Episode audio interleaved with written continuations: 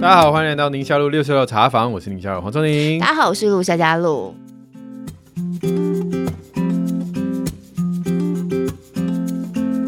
马上就要放暑假了，今年暑假是疫情解封之后的第一个暑假，想好要去哪里玩了吗？我自己每一次在安排暑假出游行程呢，有的时候只顾得到要满足小孩子的愿望清单，他们想要玩什么，可是就委屈了自己，因为也有大人自己想要看的风景啊。而且像我们家的小孩，有幼儿园，有国小，有国中生，年纪跨度这么大，出国一趟呢，每一个人都要玩得很开心的话，老实说，行程安排真的还蛮烧脑的。而在今年暑假，就要特别跟大家来推荐一下，可以搭乘长荣航空直飞澳洲布里斯本，在这个四季气候温和的城市里，跟着家人一起感受非常美丽的自然美景。如果想要玩点特别的，在黄金海岸可以享受 SUP 冲浪，或者是跳伞浮潜，体验不同的澳洲文化。亲子一起玩，一起参加活动，也一起在体验当中成长学习。心动了吗？赶快来让长荣航空实现你的愿望清单吧！完整讯息就在我们的节目资讯栏里哦。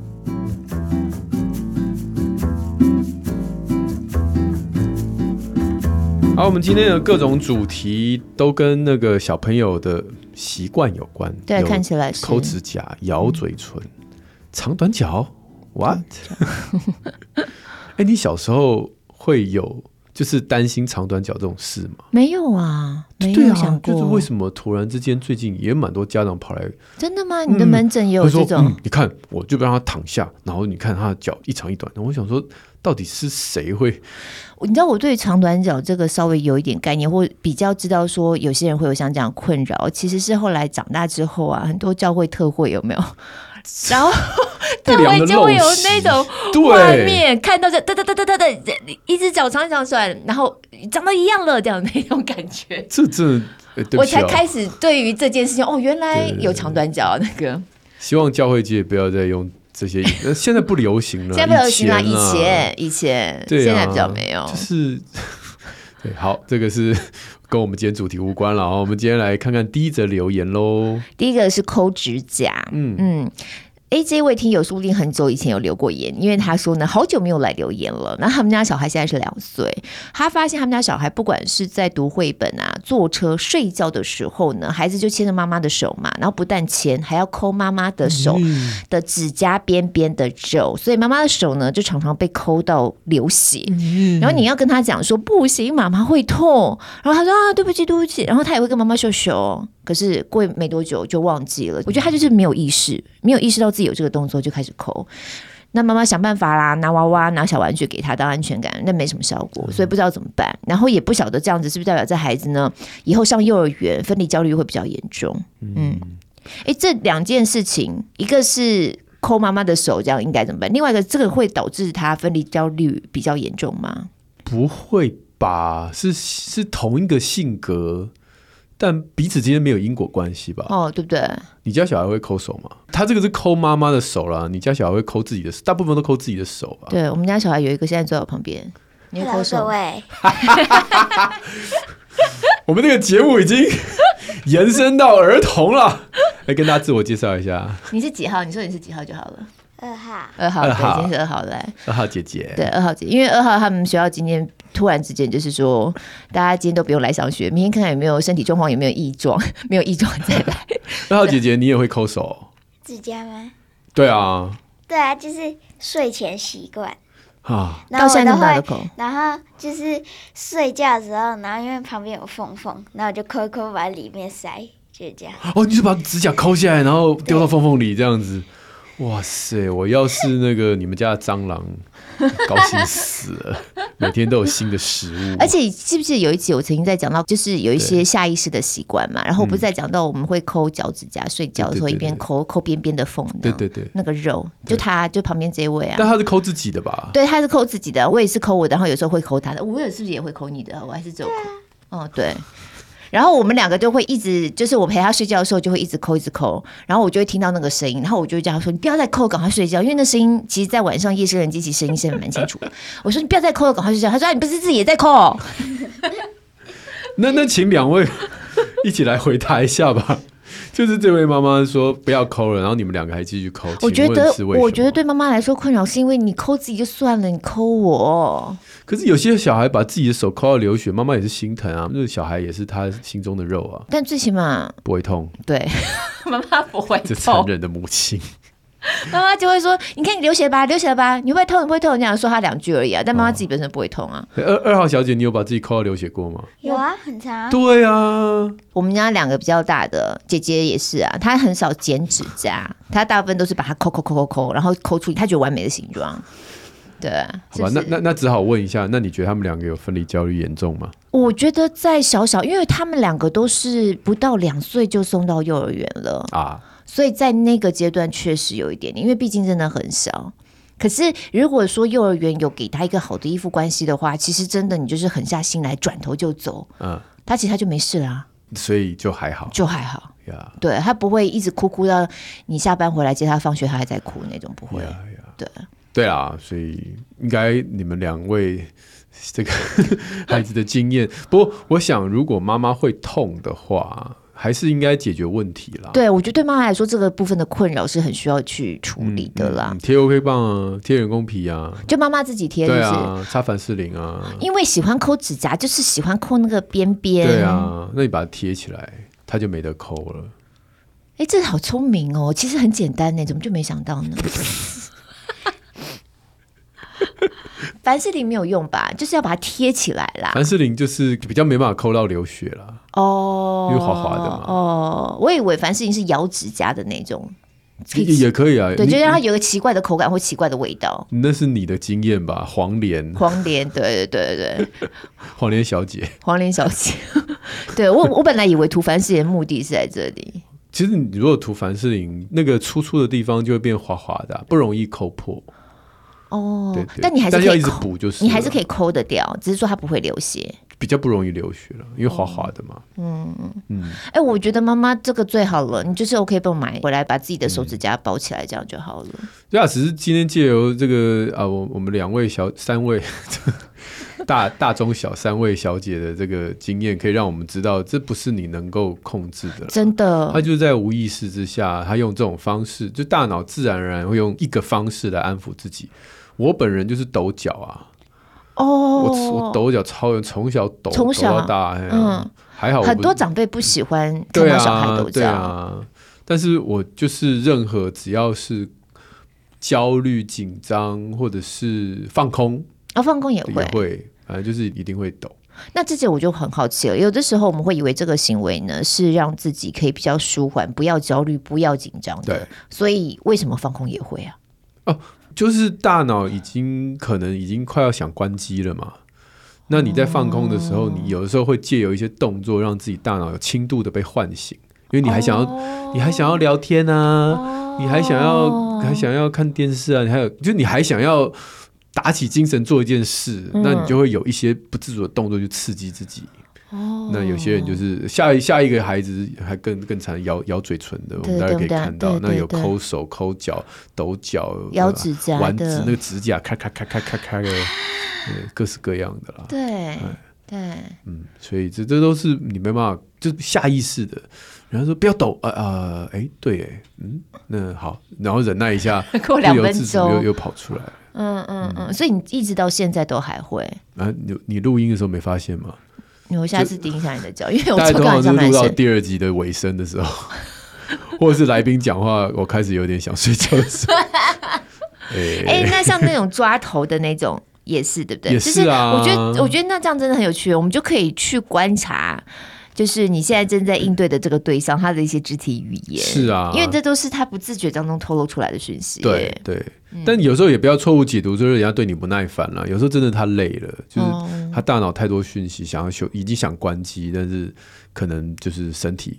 叫他不要关机，嗯嗯嗯呀，所以不用滑坡，就是说啊，这个孩子以后就会分离焦虑啊，就会呃情绪怎么样怎么样，很没有安全感。我我觉得倒也不是这样，嗯嗯嗯嗯嗯。那有一些动作可能会像我刚刚讲到抠自己的手抠到流血，那有些爸妈我就跟他讲说贴人工皮什么，那小孩都不配合啊，不要要把它撕掉。对对对，对，所以我我会说，既然他有这个欲望，那我们用一个类似的东西来。替代，就不要说我今天是抠手，然后爸妈就说那给你一个奶嘴，就好像这两件事就不一样，嗯，搭不上来。但如果你抠手，那我给你史莱姆哦，粘土，就类似的感觉。哦、或者现在外面有那种舒压玩具，也是抠抠抠的，有没有？有，现在有好多很莫名其妙的舒压玩具。对对对对，啊，那些东西就，以前我们高中的时候做一个呃一个好像是工艺课，做压克力。的模型，就大家每个人最后都是拿沙子在磨啊。嗯，哦，我觉得那些高中生，就是我们同学们，有好有大概有几个人，好像这个动作非常的舒压。嗯，然后从那一整学期，他们手都放在口袋里，就是一直磨，一直磨，一直磨，就是那个很粗的那种纸。因为到后来会用很细的砂纸哦，就是一开始是用刀嘛，嗯、然后接不是刀了，就是那种滋的电电电动的嘛，嗯嗯嗯、然后接下来用很粗很粗的砂纸嘛，嗯、然后最后就要磨到，你知道亚克力最后要弄得很光滑，最后一步是牙膏。牙膏也是可以磨得很光。怎么以前没有上这课，我都没上过。建中嘛，你没有读建中，没有。你看你小孩可不可以读建中？哎，没办法啊，不好意思啊，没办法。没有啦，就是最后一步是很细的砂纸，嗯，然后再来就是接到牙膏，所以在那个很细的砂纸的那个阶段，整个学期我们班大概有几个同学每天手都放在口袋里，感觉就很舒压，就是去磨它，搓啊搓啊搓啊搓啊所以他们都会做出来的东西说哦，好光亮哦，透明的。嗯，但我我相信那个动作让他们唤醒了童年的什么舒压的的这个这个动作。啊，我就不是，我舒压的动作不是抖脚，对，所以所以我就公益课的成绩就没有很好，因为抖着抖着，然后那座位就很摇晃这样子，所以作品做 做出来都很奇怪，对，哦，所以所以就是用类似的东西，它既然是手需要这个舒压的环节，用类似的东西去。满足他，而不要让妈妈的手流血，不要让自己的手流血，嗯、不要让床旁边有很恶心的指甲。哎，我在说你哎。他们真的，因为这个才两岁哈，真的很小。大一点的孩子啊，就会去逛那些文具店啊，啊然后他们常常就会拿回来一些东西，或者是去学校拿回来一些东西，同学有的就会说：“哦，你看这个很舒压。”我想是什么东西？他们以前有拿过好多，例如说有一个有一段时间也好流行哦，它就是一块 Puppy 吧，Puppy 是不是？好像是，好像叫 Puppy，它就是像有那种。有很多种图案，然后上面很多痘痘，然后就把它按下去那个，对对对对，像那样，对对对对对对对，就是一面比较难按，然后一面比较舒压，对，就你就按完，你就会想按舒压那一面，所以你就继续按，嗯嗯嗯，这个我觉得有有用哎，这应该有用哎，嗯嗯嗯，因为我以前完全都不知道这些东西，是等到孩子大到一定的程度，然后他们就会开始去拿回来这些东西，跟你说这很舒压，然后他们就会去文具行去找啊，你才发现说有。这个东西，那因为今天这个听友他们孩子才两岁嘛，对所以一定不知道说，其实市面上这东西，确实你刚刚讲我才想起来，确实是有。然后我记得你有一次在讲，我觉得真的可以考虑开发看看呢，就是因为大家喜欢抠，就是要抠边边的肉肉嘛，就是去，你这样不是说吗？就是做一个什么东西，就是可以让你一直撕下来、撕下来，这样抠抠撕下来这样子。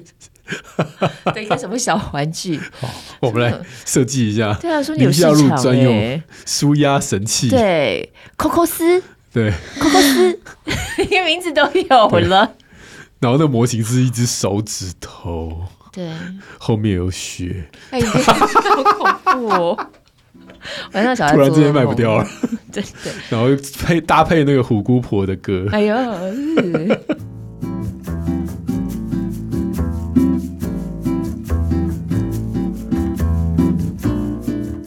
好啦，下面这一位呢，就是刚才从你有讲到的，他是会咬下嘴唇。嗯、呃、，Angela Not Baby，他说，好好 cute 的一个昵称哦，对。他说他是第一集就开始发了我们的忠实听众，uh, 然后常常午餐的时间会跟他们家的妹妹一起用餐，一边听。那因为我们都有一个间奏的音乐嘛，然后听一听呢，就变成他们的共同回忆。Uh. 他们家妹妹现在已经去上学了，三岁了，所以呢，每次在听你下午要听到间奏音乐的时候，就没有人跟他一起摇摆，他觉得有点孤单。有没有想我们节目有这种效果？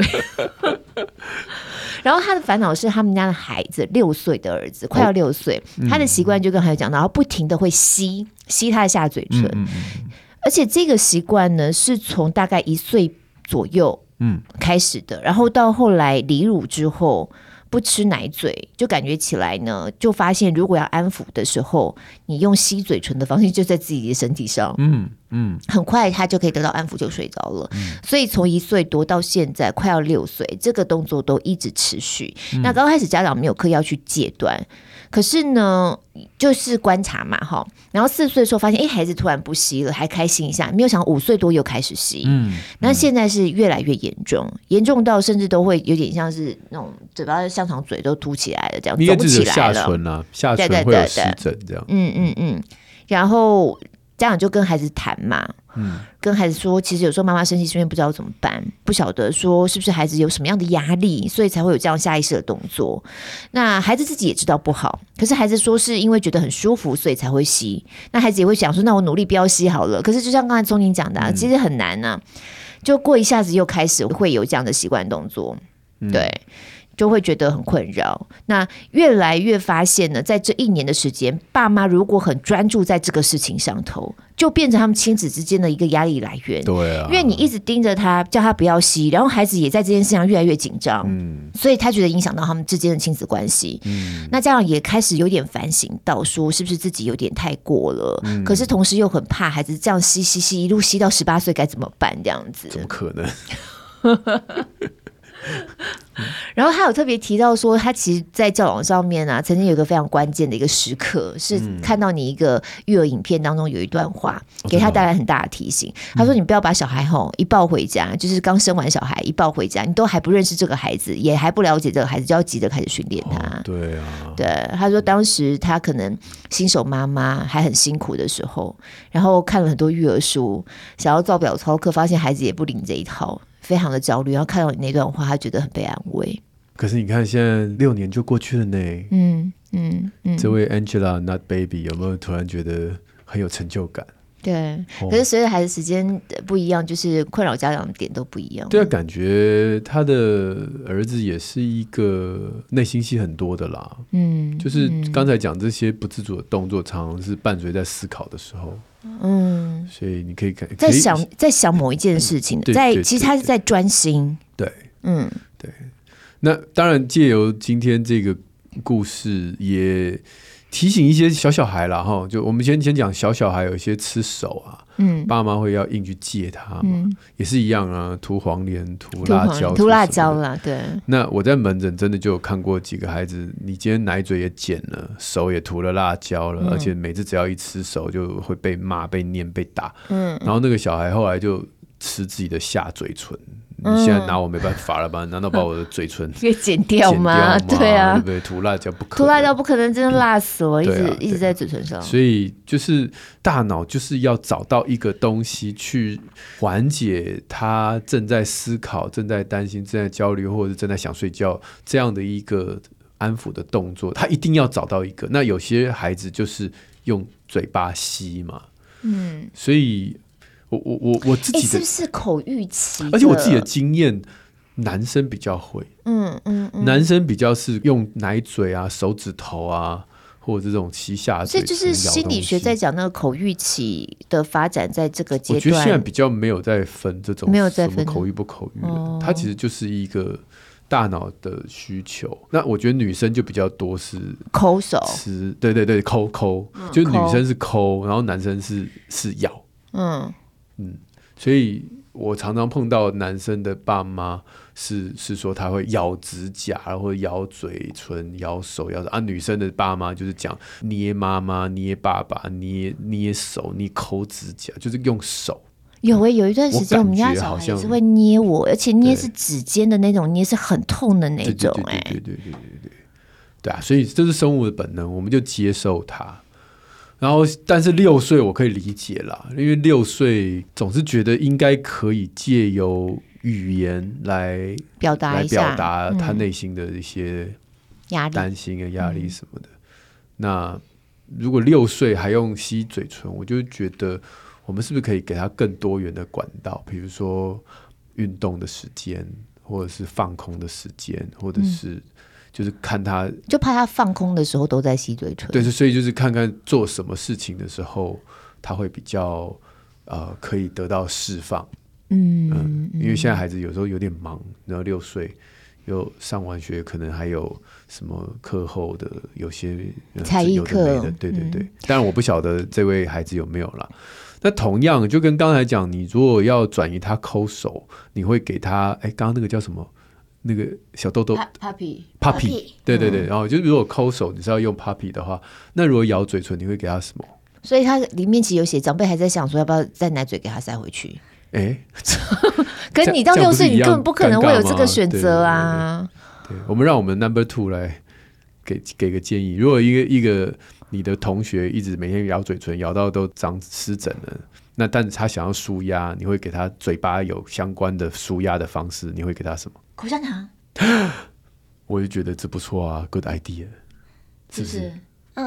哦。或者你可以擦护唇膏啊。擦护唇膏。擦护唇膏为何？它就不会长湿疹了啊？你啊，哎，巧克力的是谁谁发明的？姐姐。巧克力护唇膏。哦对，没事舔一舔，舔一舔，对不对？这样不这样会更容易，这样就更湿疹，糟糕。对啊，一直在那边舔舔舔的不行的，味道很奇怪的护唇膏啊，榴莲口味护唇膏啊。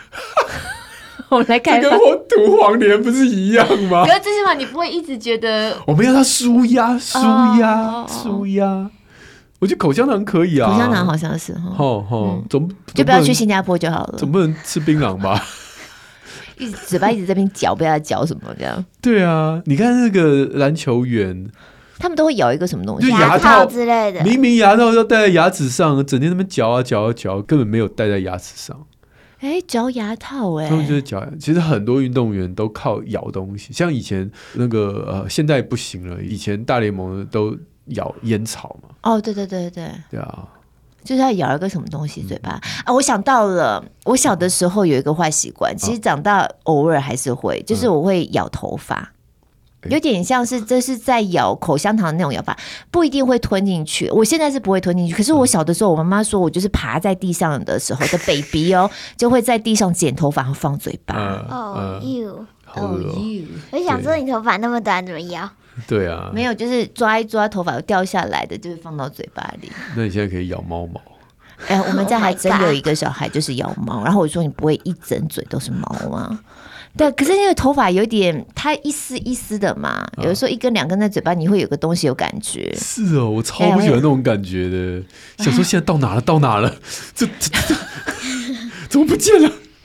我不喜欢哎、欸，好，你这个方法啊，没关系，你就抖你的脚，我就咬我的头发。哦，口香糖，口香糖，好像除了口香糖，现在暂时想不出其他，还举还举类似的东西，牛奶糖，可是糖吃多了也不好啊。对啊，对啊，不要不要蛀牙，对，要无糖的。嗯嗯嗯。对，不过你看，他已经到了一个程度，会影响他们亲子之间的关系。对啊，父母的焦虑情绪也会让他。所以你刚刚在讲到说，有的时候到这年纪，应该孩子要。稍微能够讲一下自己的压力啊，有没有可能这个就变成一个恶性循环？就是我的压力其实就是来自于你一直叫我不要咬嘴唇，然后我一有这个压力，我又开始咬嘴唇，然后我一咬嘴唇，你一看到你又不高兴，然后你又叫我不要咬嘴唇。这不会是唯一的压力了，我相信。嗯、不过六岁的孩子不会是唯一的。不过我觉得六岁老师说真的要完全知道自己压力来自哪里也，也很难，很难了。嗯，所以我觉得反而可以，我们是大人了嘛，嗯、哦，所以 Angela Angela not baby, not baby，嗯，可以跟你的孩子说，你自己先安定自己的情绪，然后跟孩子说，妈妈不担心，嗯、就是你这个这个事情，妈妈不担心，因为长大，我相信你长大这件事一定消失，而且我相信你一定会找到其他。让你放松的方法是妈妈真的要不担心哦。对啊，其实妈妈心里头担心，妈妈说她不担心，那表情还是看出来妈妈在担心哦。所以你刚刚在讲，妈妈要先安定自己的情绪。对对，要不然其实你是担心的，你说我不担心呀，一 看是很明显嘛。九妈妈，妈妈你在讲这句话，为什么在咬你的嘴唇呢？对啊，所以妈妈先安定自己啦。嗯，然后我们就先一个一个试看看嘛，口香糖呢，还是睡前的聊天呢，还是运动呢？运动还是哦，看有什么方法可以让他大脑换一个方式来来得到这个安抚。嗯嗯嗯嗯，戴牙套好像真的可以考虑。嗯，接下来我们又要接隐形牙套的置入了吗？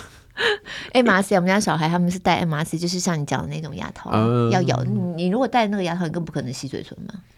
根本没有办法，你一张嘴它就掉出来。但是你们是为了矫正啊，搞不好这个孩子他牙齿非常整齐。呃，也是可以啦，就是运动员的牙套，那个也是很整齐的牙齿在用。对，对，对，对，好啦，总而言之，就是妈妈先安抚自，呃，应该说妈妈先安定自己的情绪，对，然后跟孩子说说，就是我相信，我想，嗯，这件事情有一天会过去，嗯嗯，那我们自己找个方法试看看，嗯嗯，那妈妈现在想到这些，我们来试试看，这样子，OK，好，不过有些东西真的是会带到长大。嗯嗯，就像我在吃头发，跟你在抖脚，哦，然后抠指甲边边。原来你剪短头发是因为你会吃它？你以前就讲过了，我突然想到，你以前就说哦，原来你头发都是用吃的，不是用剪的，吃的这么短。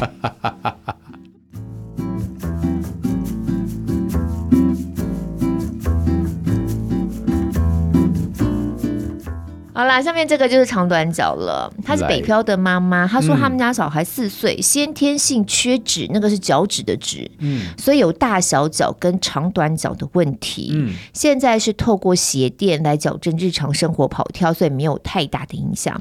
不过妈妈担心是随着年纪长大，那你就会跟同学越来越多时间来相处，嗯，会不会出现嘲笑或排挤？哦，排挤这个孩子跟别的孩子不一样的这些行为，嗯嗯、那要怎么样来跟孩子，就是慢慢的教他呀，让他也知道说自己跟别人在外观上面有一些是看起来是不一样的地方。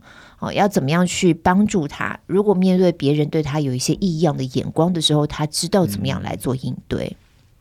所以这个跟我们刚刚讲那个不一样，不一样，他是真的有先天性的疾病。哈、嗯，嗯嗯。嗯。我我之前有引用一篇报道，有一个斑马腿女孩，斑马腿女孩。没看过，没有，反蛮感人的。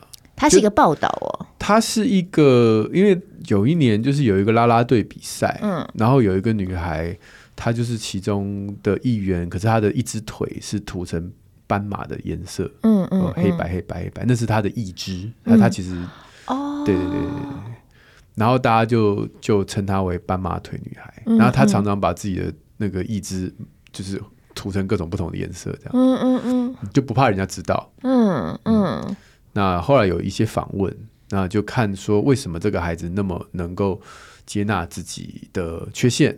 那这个孩子当然把他归功于自己的家人母亲。这个孩子是在美国耶，我现在查到了，他是美国阿肯色大学的啦啦队员，他还跳啦啦队，超强的啊！而且那个啦队都是要穿很短的裙子，是啊是啊是啊是啊是啊，他就完全不介意人家看到，不介意，他说那就是我的一部分，这就是我的一部分，而且我我还很喜欢，因为我可以每天涂不同，不是每天啊，不是太夸张了，就是不定时就可以涂不同颜色。对，然后。他当然归功给他自己的家庭。他说：“他妈妈在他小的时候，对对对对。但是他妈妈被访问的时候啊，讲了一句我觉得蛮感动的话。妈妈说：‘我甚至有的时候会羡慕我女儿这么坦白、自信的接纳自己。’嗯嗯嗯，就是这么坦然的。他对他反而觉得他有的时候都没办法接纳。”到这个程度，妈妈本人自己，妈妈本人自己有一些缺陷，她、嗯、自己都没办法接纳自己。哦，但她很羡慕她的女儿是这么的完全的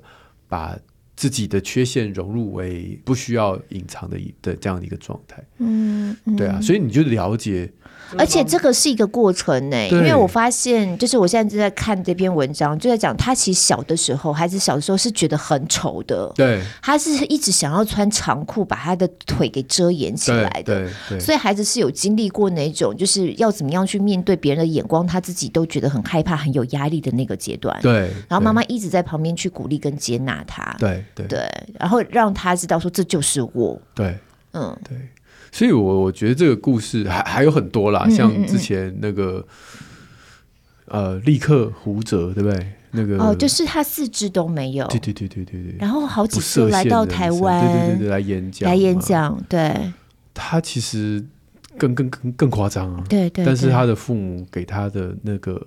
安全感跟接纳，完全的接纳，对，不隐藏的，对。那我觉得这些都是让这些孩子虽然外表很明显的缺陷，但内心是被很棒的建立起来，而且可以展示在大家面前他的力量，嗯，哦，力量来源有信仰的，可能再加上上帝给他这样的一个祝福，所以我觉得。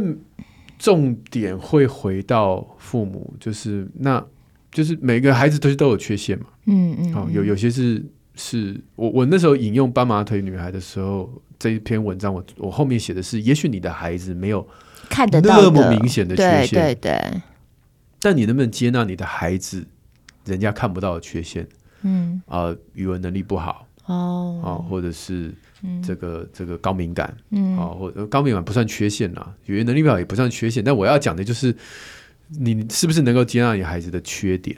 嗯，哦，他他哦，身高，嗯，对不对？嗯嗯、体重、嗯、外貌、嗯，有很多很多，就是家长他很刻意的想要隐藏，或很刻意的想要改变。你改扭转，你你可不可以吃多一点？你长胖一点？你那我我觉得那个第一步就就走错了哦。对，如果你的孩子像爸妈，因为你的想法不是在接纳他，对对，嗯。如果你的孩子的腿像这个斑马腿一样，斑马腿女孩一样，然后你们说吃多一点，让它长出来，你你觉得这样嗯嗯 OK 吗？嗯嗯对嗯，嗯会带出什么样的孩子？我我以前访问过上一世代的，他应该是我不太确定是小儿麻痹或者是先天，好像是先天的疾病。嗯，他下肢是没办法走。嗯，那个年代的家庭没有很远哦，但他藏起来，对，十年不出门。嗯。就他没有办法忍受我推出去，人家问说：“哎呀，阿爹一个那那阿爹嗯，他就把它藏在家里面，晒不到太阳。”嗯，我我觉得那个就是第一步，你能不能接纳你的孩子现在的样貌？好，那为什么没有办法？回过头来又有第二步，就是那你对你自己是不是能够同样的接纳？你自己的缺陷，很多人没有办法接纳自己的孩子的缺点，是因为他自己也没办法接纳自己的缺点，他不喜欢自己的样貌，嗯，或某些事情他把它隐藏起来，嗯，所以他也想把孩子的缺点隐藏起来，嗯，那我觉得这个问题反而会是第一个要问的，嗯，先不要问说我怎么样让孩子以后呃能够建立自信，你先问我自己的自信心是来自哪里？嗯，我知道我自己是被神所创造的，是美好的。不论人家怎么看我，我都知道我的价值。嗯，然后我不隐藏我的人家觉得我不好的地方，因为那就是我。嗯，如果父母自己能够做到这一点，你就有力量，或者有没有不用说力量，你就有那个那个动能。去接纳你孩子，嗯，而且你看到这些故事，常常都是相互的。对，好像棒棒头女孩的妈妈反而觉得说，因为她这样做，反而从她的孩子身上学到了，到了对对对对对，嗯，得到了那个接纳自己的力量。然后立刻胡泽也好像也是，嗯，他的父母也曾经讲过说，他其实看着自己的孩子的成长，他自己也得到。接纳自己的力量，嗯，我觉得这好像是真的是会互相，的，嗯嗯嗯，对，一样啦，它就是一个生命的过程啦。所以其实孩子小的时候，他怎么样从大人身上得到了一些什么样的养分，对，就会去影响到孩子能够有什么样的力量去影响到别人，对对。对其实到现在这孩子才四岁，我觉得他就是慢慢的去调整，然后慢慢的帮助孩子的一个过程。嗯、像我有印象当中，我们家孩子的学校有一个小孩，他就是你看得到的的一些肢体上面的状况，嗯嗯嗯、对。但这好像就是比较呃实物层面，我不晓得是不是因为他们学校的规模比较小。所以进到这个班级之后，我从来都没有听过我们家孩子有去讲到说，好像他被其他同学欺负啊，会不会就是很正常，就是就像一般的所有其他孩子一样的参与所有的活动，跟就是一样的那种感觉，对不对？其实我觉得这样是最好的，是是，你好像也不是说刻意去放大他的跟大家不一样的地方，所以我们好像要刻意要怎么样？对对对，就在他的能力所及，其实他都是跟大家都一样的。对，嗯嗯。所以那个呃，江一春老师就常常在替身障朋友参加三铁什么的，他的目的就是让大家能够习惯，嗯，对，跑步我们也可以啊，对不对？视障听障来跑啊，三铁我们一起来啊，对对对，按按照你们就是让大家习惯说，他们就在我们身边，好啊，不用刻意为他。举办一个什么什么什么，因为这毕竟不是奥运赛，对，就是大家就是跑完嘛，开心嘛，对对，啊，所以哎，基本的一些安全性的配套，那他就是跟着大家一起享受运动、享受生活啊。我们像平常无障碍的空间，都是类似的概念。对对对。那嗯，我我觉得这个跟以前没有特别去强调，就会被隔离开来。那些人就会就没有办法在一般的生活上面去去跟大家享有同样的乐趣，嗯、或者是权利义务等等。对对对。奇迹男孩啊，那本书不是也是很多学校的 对都会拿来当教材的教，就是让希望孩子能够理解每一个人都不同，有人嗯，嗯有人胖，有人瘦，有人高，有人矮，那这只是外貌，嗯嗯，嗯那也有人他他这个呃不擅长。读书，有人不擅长运动，有人不擅长，有人数学不会就是不会，对，有人数学不会就会，对，啊，每个人其实都有他自己的特色，嗯，嗯，那我们要接纳当中，然后当然不是说就摆烂，接纳当中求大家一起成长，互相帮忙。对，也让我想到罗慧夫基金会那一集，对对，因为你刚刚讲到奇迹男孩嘛，让我想到那一集，嗯，好。但整个社会的这个接纳或是友善度，我觉得真的比起以前是进步很多了，是只是还是有很多进步的空间，我们可以持续努力。是是是。嗯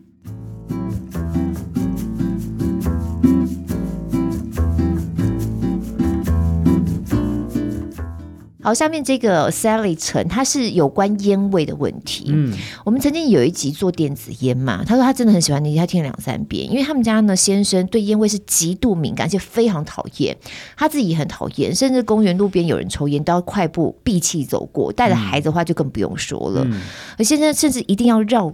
绕很远哦，有时候多走、嗯、多走个十分钟，他都觉得没有关系。嗯，好，或者是说看到这边有人抽烟，我就到远远地方等五分钟以上，你抽完了，味道都散了，他才会过去。嗯、不过他有时候就觉得说，有没有必要这么夸张啊？这样子，是不是现在有点太反应过度了嘛？虽然说我也很不喜欢烟味，嗯，但他觉得大概我不晓得是不是生活上面觉得有点干扰了。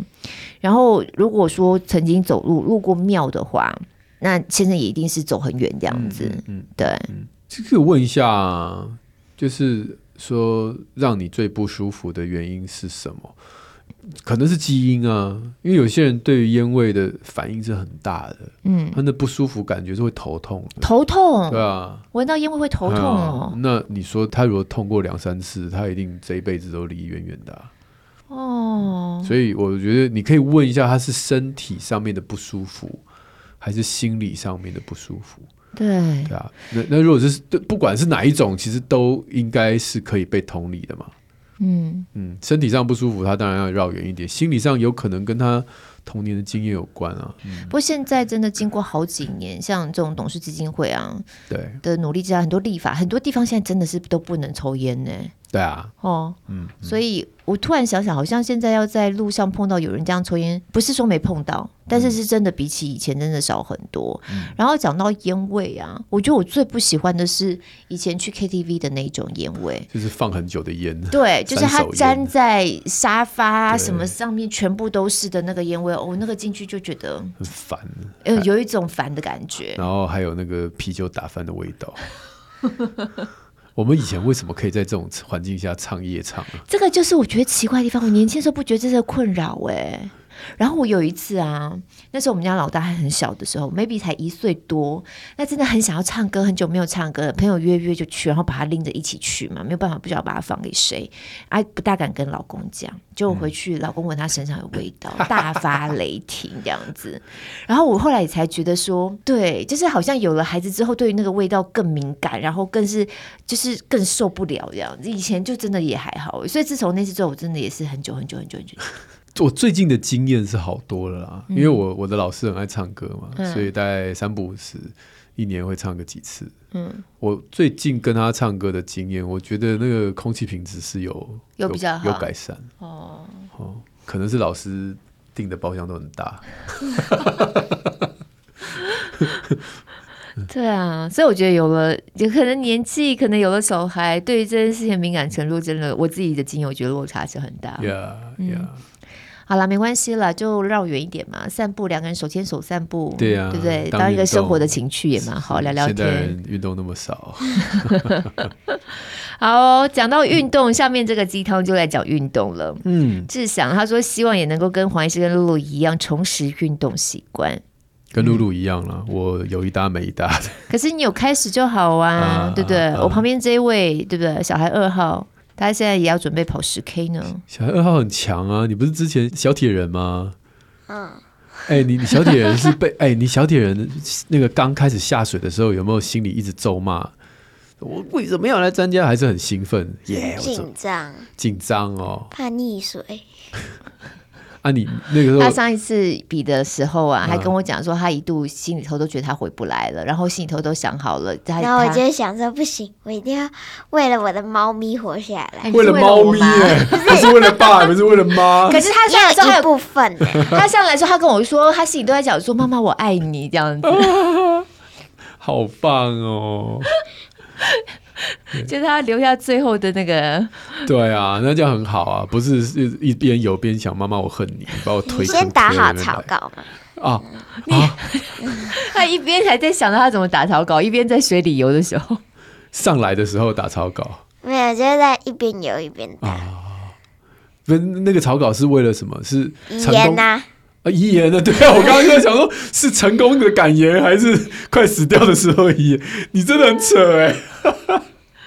就是高明小孩啊，他其实心里头就会开始脑补很多情节出来啊，什么一点点他就会想很多这样子。嗯、他上来跟我讲的时候，我都觉得哭笑不得，这样 就又觉得很心疼这样。可是实际上你知道他的能力嘛？对啊，也知道那是一个安全的场域。Yeah, yeah, yeah. 对。可是我觉得，哎、欸，其实我不只是志祥这样子写哦。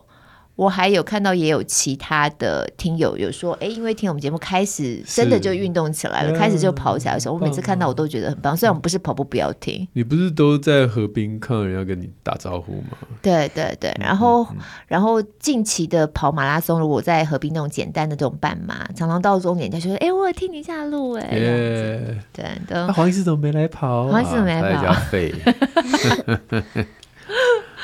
好，下面这位徐一会一慧，他说：“谢谢你们的节目陪伴我度过疲惫的夜晚，而且很长知识哦，真的是很棒呢。嗯”牛比说：“从大三开始成为听友，大三，大三，天哪，现在是职场小菜鸟喽。嗯”谢谢夏主播跟黄医师查访团队提供从不同视角切入实事，让我们对许多事情都更广更深的知识。好开心有这么年轻的朋友。谢谢。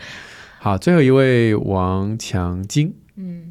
他说一直以来都有在听，不过因为忙的关系，有很多感动都放在心里，所以就没有常留言。嗯、不过他在提到五月三号那一集，他觉得特别温暖。那集就是我们刚刚讲到罗慧夫那一集啦。嗯，刚刚、啊嗯、去查了一下，对对对，对所以这个爸妈的眼光很重要。那有时候大人也会有信心不够的时候，我们就去寻求天赋爸爸这样。嗯嗯，他说有一个基金会呢，在台湾做这样这样的帮助，更是当然。那水中送炭就是绿荫，对对对，还有还有一个像这样基金会，对。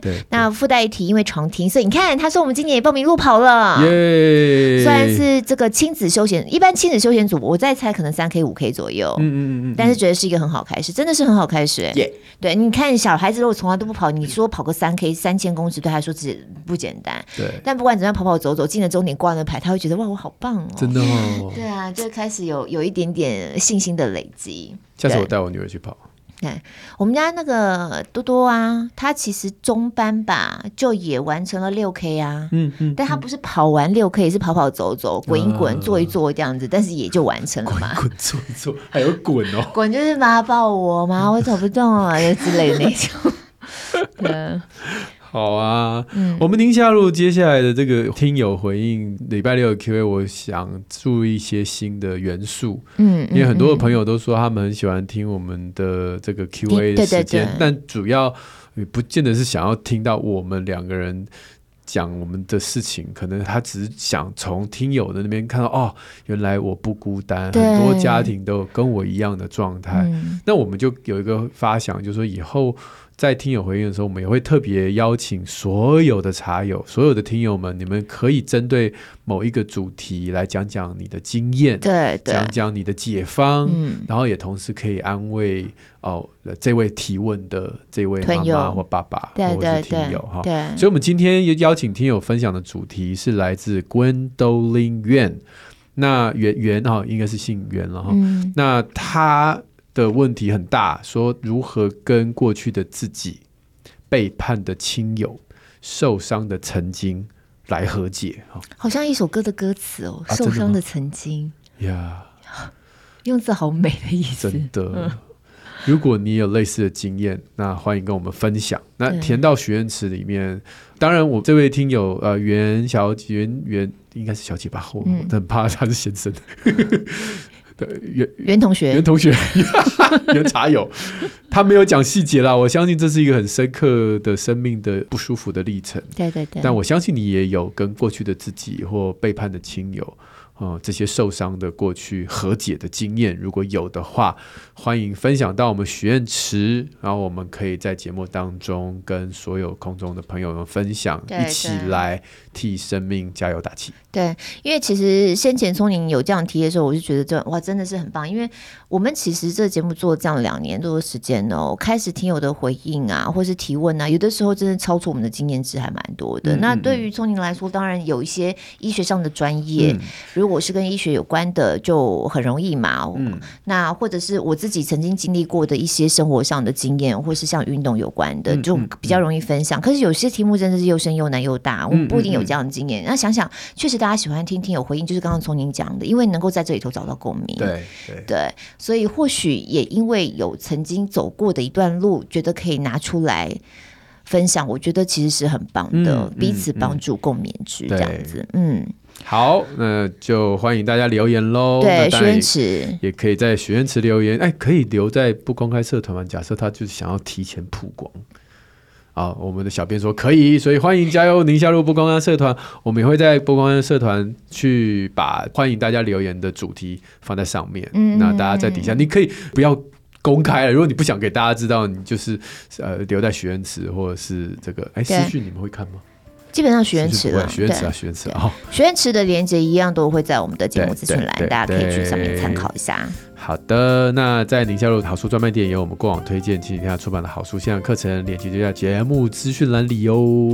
那朋友如果 Apple Podcast Spotify 听话帮母亲赞一下，那就一样，我们在下礼拜三空中再会喽，拜拜，拜拜拜拜。